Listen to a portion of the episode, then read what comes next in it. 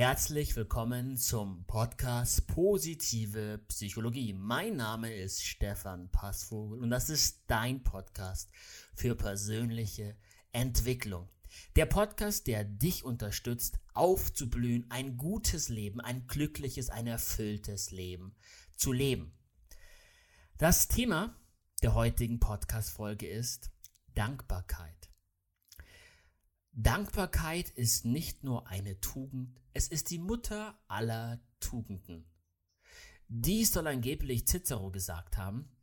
Und in dieser Podcast-Folge erfährst du, was Dankbarkeit ist, wie du diese Emotion in deinem Leben kultivieren kannst, was die negativen Seiten von Dankbarkeit sind, falls es die gibt, oder in welchen Situationen es die gibt, und lernst konkret über Interventionen, mit denen du die Dankbarkeit in deinem Leben stärken kannst.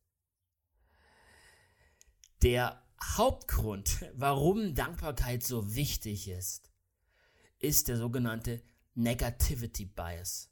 Wir Menschen haben eine psychologische Tendenz, uns schnell an Dinge zu gewöhnen. Das ist die eine Sache. Jeder von uns kennt es man, wenn man sich was Neues kauft, ein neues iPhone, einen neuen Laptop, nach einigen Monaten hat man sich daran gewöhnt und die Freude, die man zu Beginn hatte, ist verschwunden. Und so müsste man sich entweder A, immer weiter neue Dinge in sein Leben holen, ob Produkte, ob Menschen, ob Erlebnisse, oder, beziehungsweise und, lernen, das, was man in seinem Leben hat, anzuerkennen, wertzuschätzen, dafür dankbar zu sein. Die, die Stoiker sagen, glücklich ist der Mensch, der gelernt hat, das zu wollen, was er hat. Und diese magische Fähigkeit, das zu wollen, was man schon hat, ist die Fähigkeit der Dankbarkeit. Das ist eine Sache und, der, andere Teil der Gleichung ist, wir Menschen haben evolutionspsychologisch gelernt, unseren Fokus auf die negativen Dinge zu richten. Das war früher wichtig, denn wir mussten vor allem uns vor Gefahren schützen. Wir haben ja, ja Zehntausende von Jahren haben wir uns damit beschäftigt, als Menschheit möglichst gut zu überleben und uns möglichst gut zu reproduzieren. Und damit wir überleben, müssten wir mögliche Gefahren, ob in der Gegenwart oder in der Zukunft vorausdenken oder auch in der Vergangenheit, also Rückschlüsse aus der Vergangenheit in die Zukunft, müssten wir all diese, diese, diese möglichen Gefahren möglichst gut erkennen. Und dadurch haben wir im Gehirn einen sogenannten Bias, dass wir vermehrt negative Dinge wahrnehmen. Und um da entgegenzuwirken, weil, mal ehrlich gesagt, ehrlich unter uns gesagt, das heutige Leben einfach relativ sicher ist und wir echt alt werden und wir viel aus unserem Leben machen können und es viele Freiheiten und Möglichkeiten gibt, ist es so wichtig, eben aktiv Dankbarkeit zu trainieren als Gegenpol zu diesem Negativity Bias. Zur ersten Frage, was ist Dankbarkeit? Warum haben wir Menschen überhaupt Dankbarkeit als Emotion kultiviert? Und zu dieser Frage, Dankbarkeit wird als moralischer Barometer gesehen. Also stell dir vor, du kriegst ganz unerwartet ein Geschenk von einem guten Freund. Du empfindest Dankbarkeit dafür, dass du dieses Geschenk bekommen hast. Und auf Adam Smith zurückgehen ist sozusagen Dankbarkeit eine Art von moralischer Barometer.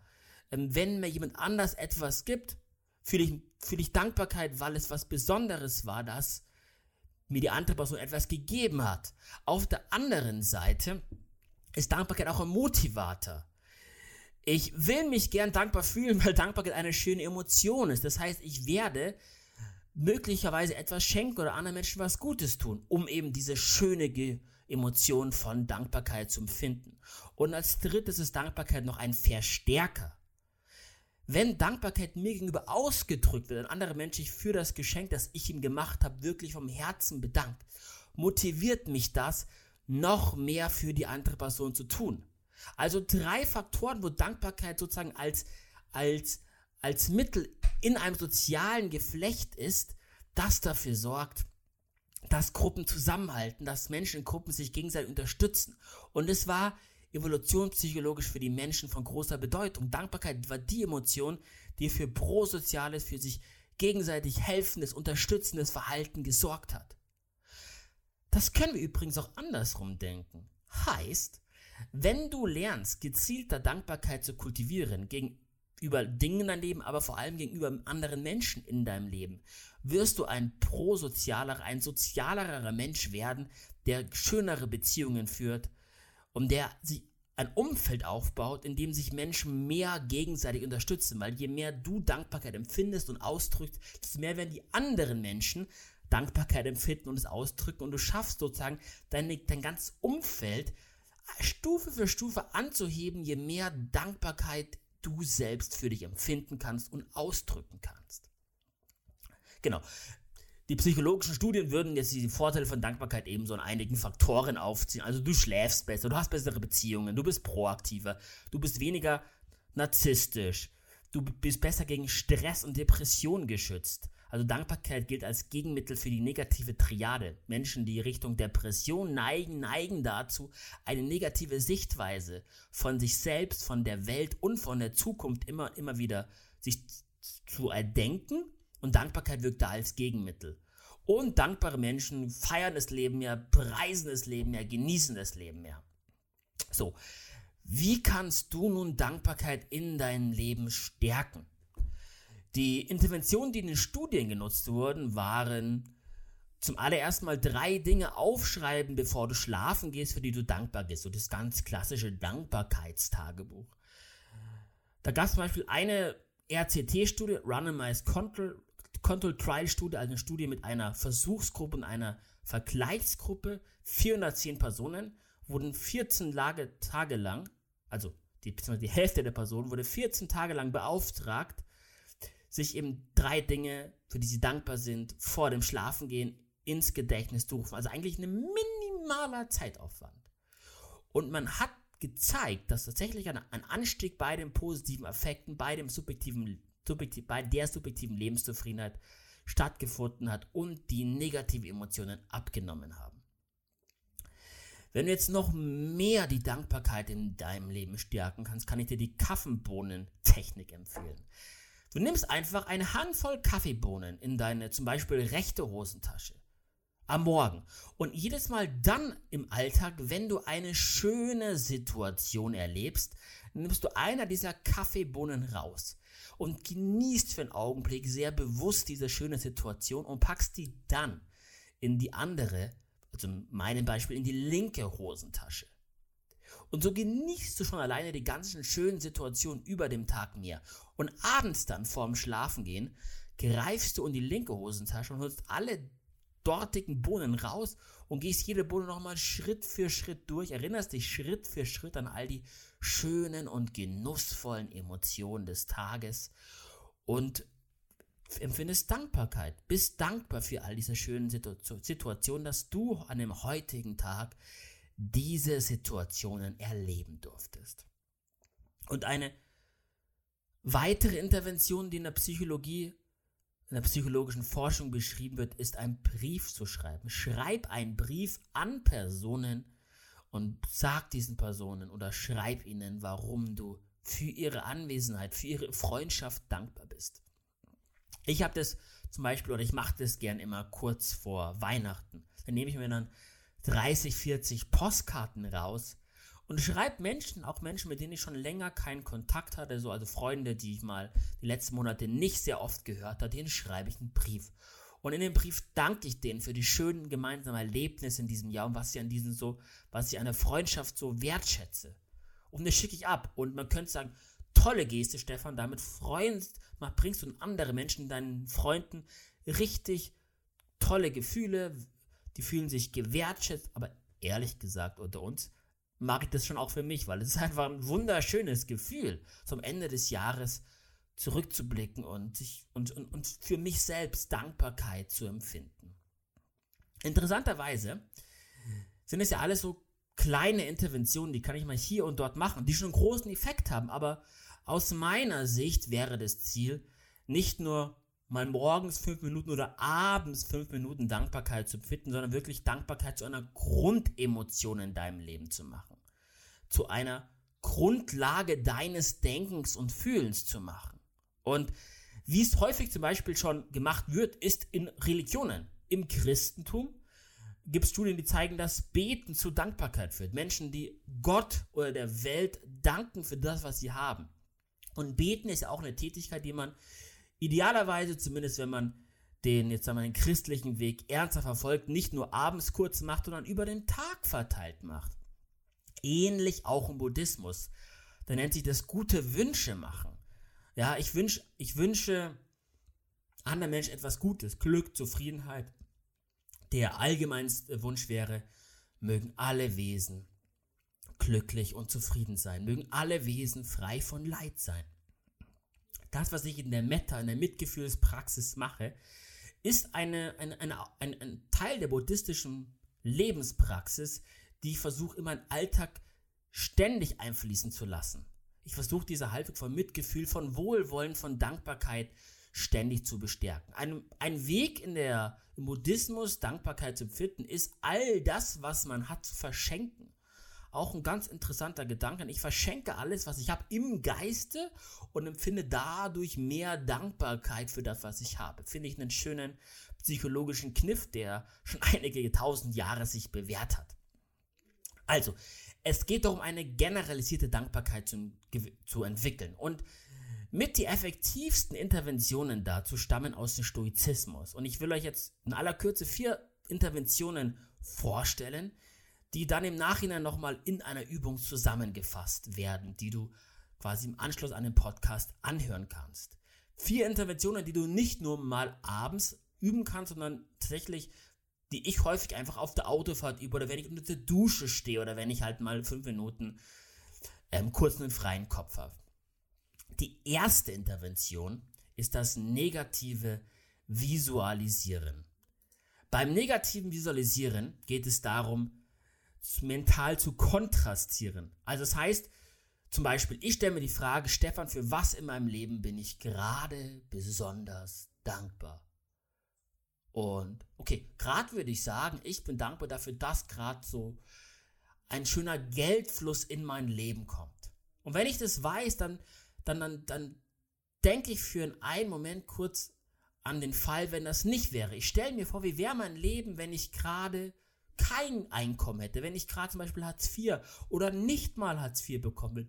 Und ich gehe in meinen Gedanken kurz in diese Situation, in diesen vorgestellten Tag hinein. Wie stehe ich auf? Wie fühle ich mich beim Aufstehen? Was will ich tagsüber machen? Was kann ich nicht machen, weil ich gerade kein Geld in meinem Leben habe?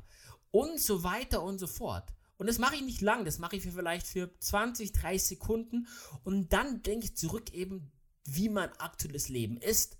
Ich denke an den Geldfluss, den ich aktuell habe und dann empfinde ich Dankbarkeit dafür. Und so kann ich lernen, das zu lieben, das zu feiern, dafür dankbar zu sein für das, was in meinem Leben ist. Ich kann lernen, das, was ich habe, das zu wollen. Die zweite Intervention ist, das Leben fremder Träume. Das habe ich als Kontrast benannt zu dem, zu der, zu der Aussage, das Leben deiner Träume. Häufig wird in der Persönlichkeitsentwicklung darüber geredet, was ist das Leben deiner Träume? Wo willst du hin in deinem Leben? Wie schaut Leben richtig für dich aus? Und es sind tolle Fragen, die du dir stellen kannst. Die Intervention basiert aber auf, auf, auf einen Kniff. Und der Kniff ist, Mach dir bewusst, dass du gerade das Leben lebst, das sich andere erträumen. Ein Beispiel. Als ich vor einigen Jahren noch Psychologie studiert habe, gab es Zeiten, wo das Psychologiestudium sehr anstrengend war.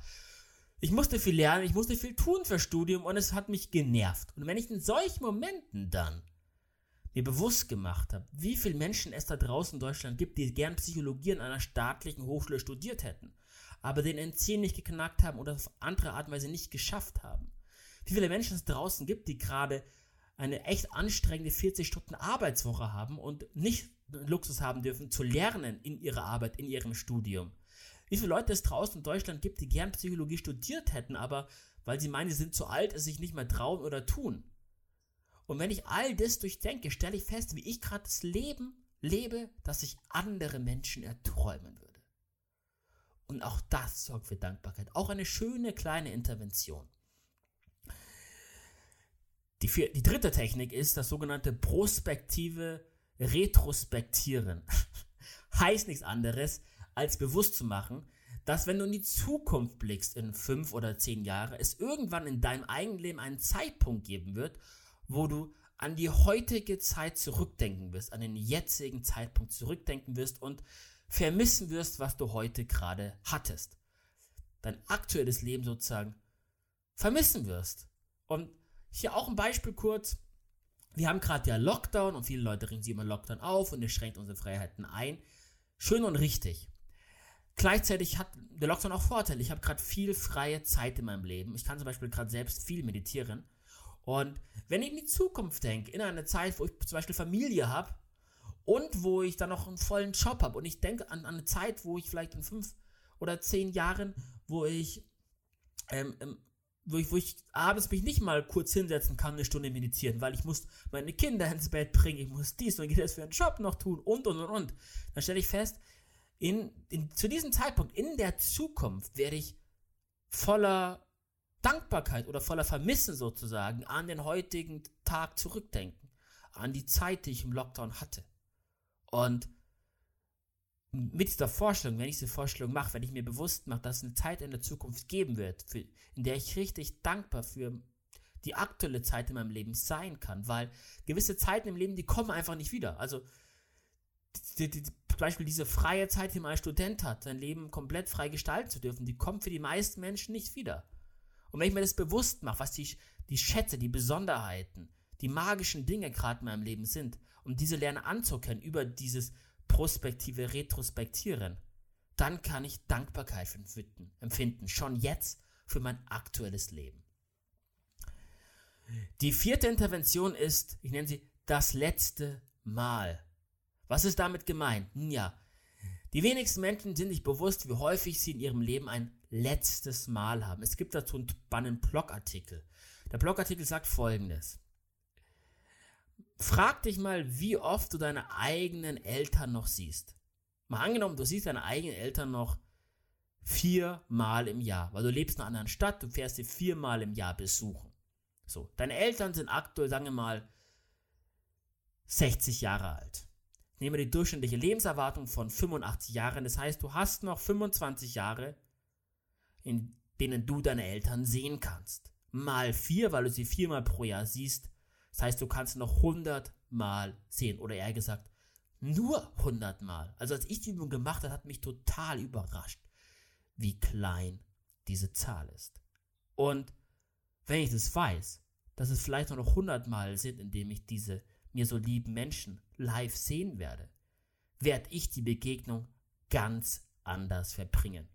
Ich werde aufhören, gewisse negativen Tendenzen nachzugehen, zu streiten. Ich werde den Moment mit denen deutlich mehr genießen. Ich werde lernen, für jede einzelne Sekunde mit diesen Menschen dankbar zu sein. Und das ist eine Übung, die kann man mit so vielen Dingen in seinem Leben tun.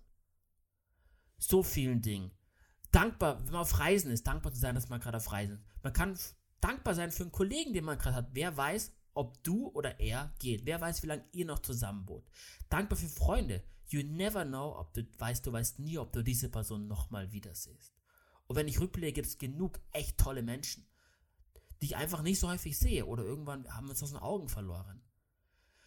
All das macht dir bewusst, die Bewusstheit, wie endlich das Leben ist und wie schnell doch die Zeit vergeht hilft dir, all diese Dinge als mögliches letztes Mal zu begreifen und dafür so viel Dankbarkeit zu finden, so viel mehr im Hier und Jetzt im Moment zu sein und so viel mehr dich auf das Gute bei der anderen Person und in der Begegnung und in deinem Leben zu fokussieren. Und das finde ich auch das ist so eine wunderbare Übung und so eine wunderbare Haltung gegenüber dem Leben, die es aus meiner Sicht gilt, täglich zu kultivieren und zu stärken. Ne? Denn die Stoiker würden auch sagen, haben wir ein Glück, dass unser Leben endlich ist, denn mal angenommen, unser Leben wird ewig gehen, wird unser Leben emotional total verflachen. Aber gerade weil es endlich ist und gerade weil die Zeit so kurz ist und je älter wir werden, desto mehr begreifen wir, wie kurz die Zeit ist, können wir das als Chance nutzen, nicht in Angst vor dem Tod oder in Depression abzuleiten, sondern im Gegenteil mit je älter wir werden, desto mehr können wir lernen, jeden einzelnen Moment im Leben zu genießen, für jeden einzelnen Moment dankbar sein, einfach weil wir diesen Moment noch geschenkt bekommen haben. Dass die vier Interventionen, die wir gleich im Anschluss in einer Übung nochmal, in einer Visualisierung nochmal verinnerlichen werden. Ich möchte zu Beginn noch kurz über die dunkle Seite der Dankbarkeit reden. Also, sozusagen, die Frage ist, ist Dankbarkeit immer gut, immer nützlich? Und die Antwort ist nein. Es geht darum, Dankbarkeit emotional intelligent zu nutzen. Und dann ist die Anschlussfrage, in welchen Situationen ist es gefährlich oder hinderlich, Dankbarkeit zu empfinden? Und vor allem, für was ist es hinderlich oder gefährlich, Dankbarkeit zu empfinden? Drei Dinge. Erstens, in missbräuchlichen Beziehungen. Es gibt Beziehungen, in denen der andere Mensch dir sagt, mal ehrlich, ohne mich bist du nichts wert. Oder mal ehrlich, ohne mich hättest du das alles eh nie geschafft. Empfind doch mal endlich Dankbarkeit dafür, dass ich da bin, Dankbarkeit dafür, ich, dafür dass ich dich so unterstütze. Also die Suggerierung von Schuldgefühlen, beziehungsweise die Suggestion der anderen Person, bitteschön für die andere Person dankbar zu sein. Das sind missbräuchliche Beziehungen. Ja, wenn jemand anderen etwas gibt und was dafür zurück will, in sehr bewusster Absicht, dich abhängig zu machen. Und das ist eine Riesengefahr. Gerade für Menschen, die einen Dependenten, also einen Persönlichkeitsstil haben, einen Persönlichkeitsstil, also sie besonders gern abhängig von anderen Menschen machen. Da aufpassen. Zweitens, Dankbarkeit ist dann gefährlich, wenn sie dazu dient, aktuelle Systeme oder aktuelle ähm, Zustände in einem System zu rechtfertigen und zu stabilisieren. Zum Beispiel könnte es sein, dass in, deinem, in, in, in irgendeinem Land sozusagen auf einmal der Staat beschließt, das Militär deutlich zu stärken und die Menschen militärisch zu überwachen. Unter der Vorannahme, dass irgendeine Gefahr herrscht, irgendein möglicher Aggressor im Äußeren herrscht, die Gewaltbereitschaft in dem Viertel hochgegangen ist oder eben ein, ein, ein Nachbarland ähm, ähm sozusagen möglicherweise einen gewaltvollen Akt gegen das eigene Land plant, und mit der Suggestion, sei doch dankbar dafür, dass wir diese, diese, dass wir diese quasi diese militärische Überwachung einführen. So viel kann, muss, kannst du dich sicherer fühlen. Und das ist gefährlich. Das ist gefährlich, weil da sorgt Dankbarkeit dafür. Eine Handlung, die ganz klar gegen zumindest westliche Werte und Menschenrechte und demokratische Rechte und, und Grundlagen ähm, widerspricht, so eine Handlung zu rechtfertigen und dir suggerieren, dass du dann noch gefälligst Dankbarkeit dafür empfinden sollst. Und wenn du Dankbarkeit empfindest, dann sorgst du dafür, dass du psychologisch gesehen diese Tatsache anerkennst und weniger bereit bist, für deine freiheitlichen Menschenrechte einzustehen. Und der dritte Punkt ist das sogenannte Sklavenaufseherproblem. Ja, also Aufseher ähm, von Sklaven oder man könnte auch sagen Führungskräfte und Mitarbeiter, was natürlich nicht dasselbe ist, gerade in der heutigen Zeit, aber, so, aber es gibt Beziehungen, in denen es eine Machthierarchie gibt, lass es mich so ausdrücken, in denen gibt es das Potenzial, dass Dankbarkeit missbraucht wird, weil eben sozusagen der Aufseher, auf, Aufseher den Sklaven sagen, sag mal, sei doch bestimmt dankbar für das, was du bekommst. bekommst. Ich bin ein guter Aufseher, ich, ich erlaube dir heute mal rauszugehen als Sklave und ich, oder ich erlaube dir das zu machen, was du, worauf du Lust hast. Empfinde bestimmt Dankbarkeit für, für, dafür, dass ich so großzügig bin zu dir.